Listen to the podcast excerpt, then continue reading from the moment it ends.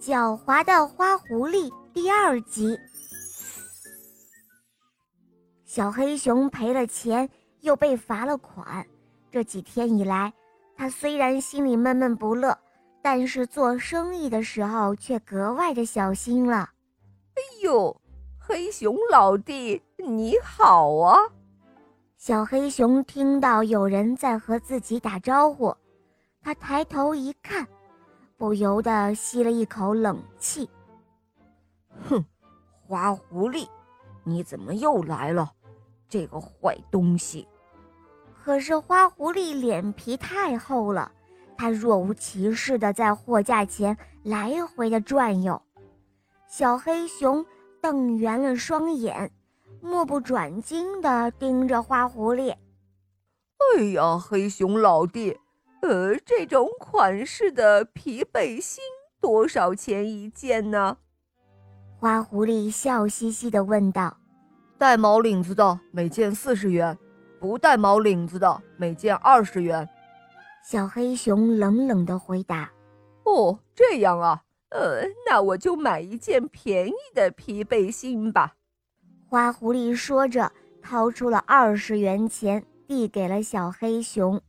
小黑熊接过钱来，反反复复地检查这张钞票，确认了是真的，这才把皮背心交给了花狐狸。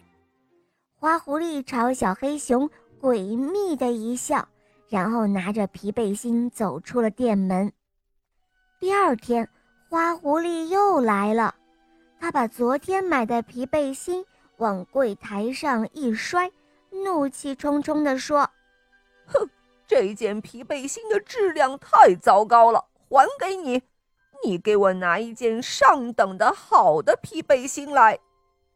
我们可以给你换一件上等的皮背心。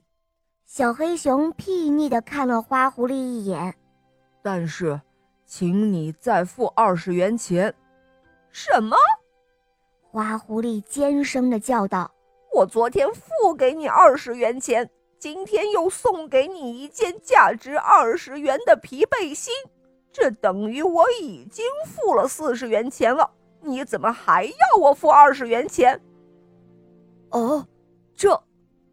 小黑熊一时目瞪口呆，无言以对。